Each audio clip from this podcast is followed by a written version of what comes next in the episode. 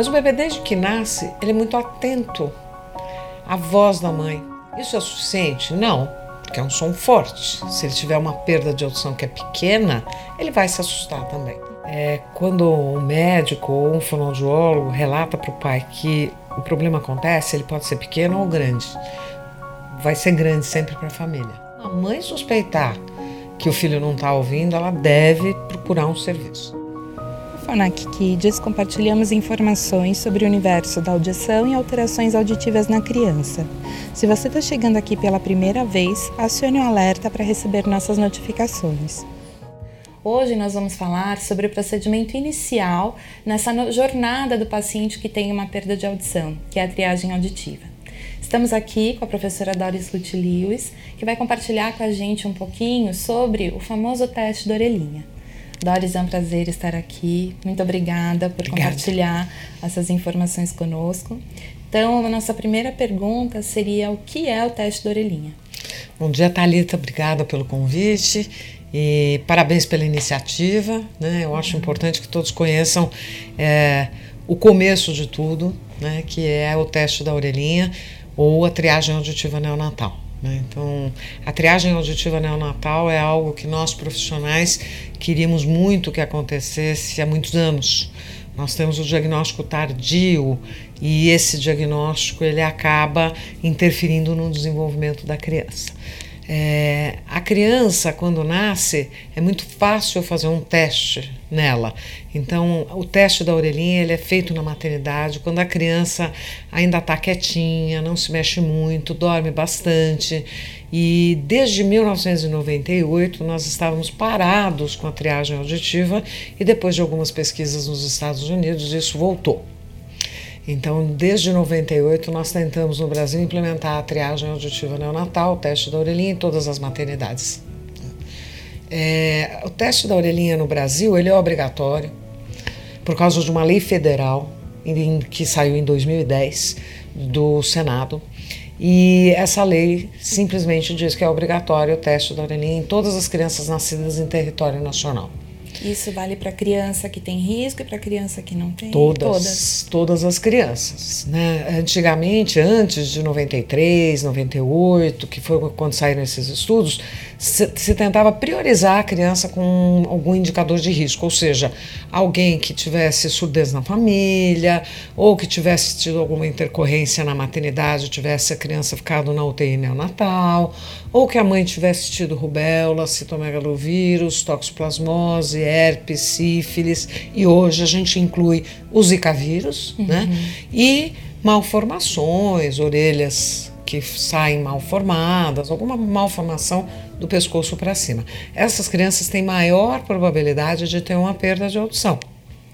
Aquelas que ficaram na UTI neonatal também, que nasceram com muito baixo peso e ficaram mais do que cinco dias na UTI quando nasceram. E depois disso, crianças que tiveram meningite, sarampo, que hoje em dia né, é. estamos aí com uma crise com o sarampo. Então, essas crianças com maior indicador de risco eram prioridade. Mas depois das pesquisas nos Estados Unidos, com métodos fáceis, procedimentos simples, rápidos, é, ficou preconizado que todo mundo deve fazer a triagem auditiva neonatal na alta hospitalar. Hum, né? tá. E é um procedimento bem simples, né? Muito simples. É um equipamento normalmente é portátil, é automático, né? É, quem deve fazer o teste é o fonoaudiólogo na maternidade, é, treinado para isso, não pode ter ruído no ambiente. Eu acho que é a melhor é, situação. E a gente coloca uma borrachinha ligada a um microfone no ouvido da criança, um som é emitido e as células do ouvido se movimentam e a gente registra o resultado disso. Né? Então, tipo, 98% das crianças deveriam ter isso é, normal ao nascimento. Né? É, então a gente já entraria de quantas crianças têm a surdez quando nascem. Sim, qual seria a ocorrência? Isso, a gente espera, os, as pesquisas também mostram aí no mundo inteiro que de uma a três crianças a cada mil que nascem podem ter uma deficiência auditiva. No Brasil, talvez um pouco mais, devido às condições de vida, de saúde que a gente tem da nossa população. Talvez seja um pouco mais, e, mas é isso, mais ou menos, vamos contar, de quatro crianças para cada mil que nascem. Uhum. Né? Então, se a gente pensar em 3 milhões de crianças que nascem no Brasil por ano, a gente já imagina quantas uhum. crianças vão nascer com esse problema auditivo uhum. né? e que deveriam ser identificadas no nascimento. Sim. E aí, o que acontece se existe a identificação? Então, a criança não passou no, no primeiro teste, por exemplo, uhum. na maternidade. O que deve acontecer depois? Certo. A gente tem algumas idades marcadoras na cabeça da gente para que nós, profissionais e os pais também conheçam e saibam o que tem que fazer. Então, assim, a triagem deve ser feita na maternidade. Se ele não passa na triagem, ele deve refazer o teste em 15 a 30 dias. Não deve ultrapassar esse tempo, que é o, momento ideal para fazer no bebê, porque ele é pequenininho e está quietinho. Eu falei disso, mas não falei, e aí eu já chego na sua pergunta, que esses bebês, eles precisam fazer esse diagnóstico precoce por causa dessas idades, porque o nervo dele, o nervinho deles está é, tá bem propício para a gente fazer a intervenção, para colocar aparelho, para ele começar uma terapia de fono. Então ele tem que fazer esse primeiro teste com um mês, depois no máximo com três meses, ele tem que finalizar essa segunda parte que você estava me perguntando, que é, quando não passa no teste, faz o quê? Vai para um exame mais aprofundado, que a gente chama de diagnóstico. Então, ele tem que passar por um médico otorrinolaringologista, fazer um exame no seu ouvido, fazer uma entrevista e depois vai para o fonoaudiólogo realizar os exames de audição mais completos, uhum. porque o que foi uhum. feito na maternidade, no teste ou no reteste em 15 dias é um exame mais simples, uhum. é uma uhum. triagem. Então, se ele não passa nessa triagem, a gente tem que encaminhá-lo para o diagnóstico com médico otorrino e com exames mais aprofundados. Uhum. E isso não deve ultrapassar os três meses de idade, para que a gente possa começar todo o trabalho de reabilitação se ele tiver realmente uma perda. Sempre o mais cedo possível, né? O mais cedo possível por causa deste nervo dele que está plástico, o resultado é melhor. Uhum. Na verdade, quanto antes, melhor. Melhor.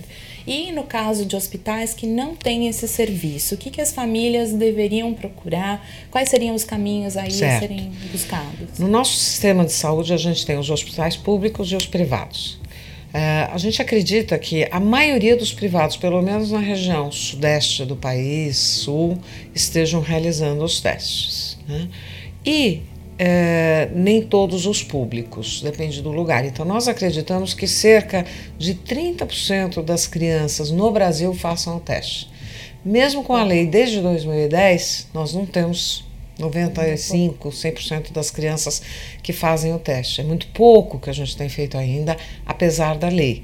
Eu acredito que isso é um número que, que é, é muito compatível com os dados do SUS. A gente tem 70%, 80% crianças que nascem no SUS uhum, e as outras no privado. Então, o privado já está aceitando isso, os convênios fazem esses testes. Se na maternidade que a criança nasceu não houver o teste, ele deve fazer nesse primeiro mês de vida. Uhum. Que é aquela idade que a gente marca, primeiro mês tem que fazer a triagem, é, de forma ambulatorial, externa. Uhum. Né? Ele tem que ter um pedido médico de um convênio ou particular e vai até um serviço de audiologia ou de saúde auditiva. Tanto pode ser do SUS, como pode ser no privado, um serviço de saúde auditiva que faça esse teste. Por meio da emissão autoacústica, que é um teste específico para bebês, quase todos os bebês, e aqueles de risco que nós falamos, que, principalmente os que ficaram na UTI neonatal, devem fazer um outro procedimento que se chama BERA, né? triagem, Bera, uh, também ainda no primeiro mês de vida, ou assim que saírem do hospital. E sempre pensando nesse um mês, né? Nesse primeiro, primeiro mês, de mês, de vida. É, porque depois eles não dormem, não ficam quietos, né? É Tiram a sondinha do ouvido, né? Mas a gente faz, a gente faz mesmo que for. Mas os três primeiros meses são fundamentais para a primeira fase, que é a triagem, e já o encaminhamento para o diagnóstico.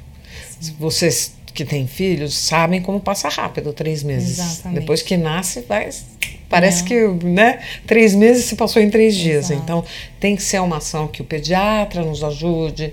Né? Se ele recebe uma criança que não fez o teste, ele deve encaminhar para fazer o teste. Uma mãe que é, olhe na ficha de alta dela e veja, às vezes ela confunde, o teste do pezinho fez, mas não fez o da orelhinha. Fez o do pezinho, não fez o da orelhinha, vai pedir para o pediatra dela encaminhá-la para um serviço que tenha o, exame. O exame dura três minutos. É bem rápido, né? né? Obera um pouco mais no bebê de risco, porque tem que colocar alguns eletrodos. Cinco minutos. Então, é um teste rápido, se ele estiver quietinho, muito fácil de fazer. E pensando em famílias que não, não tiveram a chance de passar por esse serviço, pensando em famílias que podem estar nos assistindo e que pensam, nossa, será que meu bebê escuta? Então, dentro desse primeiro ano, aí considerando os três meses, uhum. quais seriam as nossas as nossas mensagens de alerta, assim, para a mamãe poder prestar atenção se o bebê está ouvindo. É, isso é muito importante, né? E as mães percebem, né? Muito comum as mães falarem que estão sentindo que seus filhos não estão ouvindo bem e pedirem o um teste para o médico, pedirem uma avaliação, pedirem ajuda, né? E às vezes as pessoas, às vezes até os avós, os, os maridos falam: não, imagina. Quando uma mãe suspeitar que o filho não está ouvindo, ela deve procurar um serviço. É melhor fazer um teste a mais do que né, ficar sem fazer o teste. Os sinais de alerta, a criança pequenininha, no primeiro ano de vida, ela se desenvolve também muito rápido, também passa muito rápido o tempo e ela tem diferentes fases do desenvolvimento que a gente enxerga que ela está ouvindo ou não. Então, o bebê pequenininho, até os três meses de idade, o que a gente mais vê é ele ter sustos com sons fortes. Isso é suficiente? Não, porque é um som forte. Se ele tiver uma perda de audição que é pequena, ele vai se assustar também. Uhum. Então isso é um sinal. Mas o bebê desde que nasce, ele é muito atento à voz da mãe. Então, ele faz sinais com o rosto, ele franze a sobrancelha quando ele escuta a voz da mãe mais fraca, ele presta atenção, ele fica olhando para a mãe. Ele ainda não consegue virar a cabeça com três meses se alguém chama ele atrás. Então, nos três primeiros meses é prestar atenção nos sinais que ele tem quando ele está ali na conversação com a mãe, no colo da mãe, se ele para para ouvir a mãe, se ele começa a sugar a chupeta quando ele ouve a mãe ou o pai, né? Ele reconhece, o bebê reconhece a voz da mãe e do pai que ele escutou durante a gestação. Então, isso acontece com bastante frequência. E os sustos. Depois dos três meses, entre três e seis meses, quando a criança já tem a cabecinha firme, e se você começar a chamar ele atrás, fraquinho ele vira. Tá? Uhum. Certo.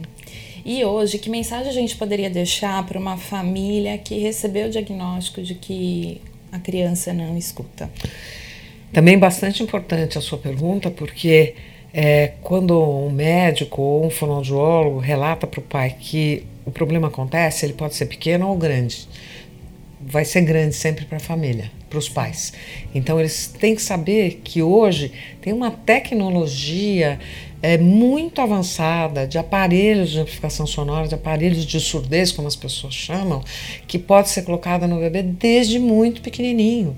Né? Aparelhos vocês conhecem muito bem, né? os aparelhos pequenininhos que cabem atrás da orelha da criança, bem adaptados. Né? Então, tem uma tecnologia que pode fazer com que eles é, recebam essa voz dos pais, que os sinais, os sinais do mundo. Né? E é, se esse aparelho não for suficiente, tem tecnologia ainda mais avançada, mais. Ah, é, existente aqui para nós no Brasil, inclusive no SUS, que é o implante coclear, né, que o médico tem que avaliar se é caso ou não para o implante. Então, hoje, o profissional tem que dar todo o apoio a essa família, né, porque ela não conhece. Exato, o que é um tem desconhecido e invisível também. Né? Isso, essa invisibilidade, primeiro que é invisível a deficiência auditiva, né? Exato. Isso não se vê. Né? Se a criança nasce com uma mancha na pele, está aqui. Se ela tem um problema visual, reflexo vermelho mostra. Né?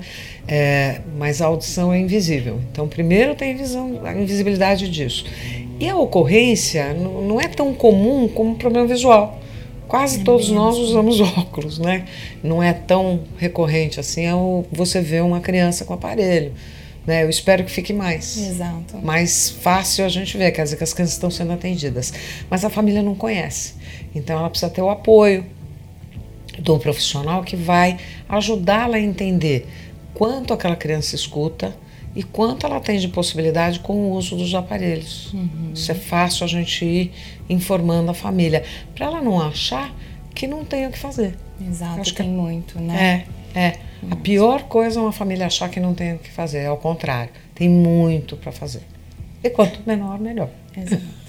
Doris, muito obrigada Imagina. pelo seu tempo, pela sua disponibilidade. Agradeço demais. Uh, e estamos aqui. Se vocês Obrigada. gostaram desse vídeo, cliquem no sininho aqui embaixo para receberem as notificações dos próximos. Mais uma vez, obrigada. Obrigada a vocês. Parabéns.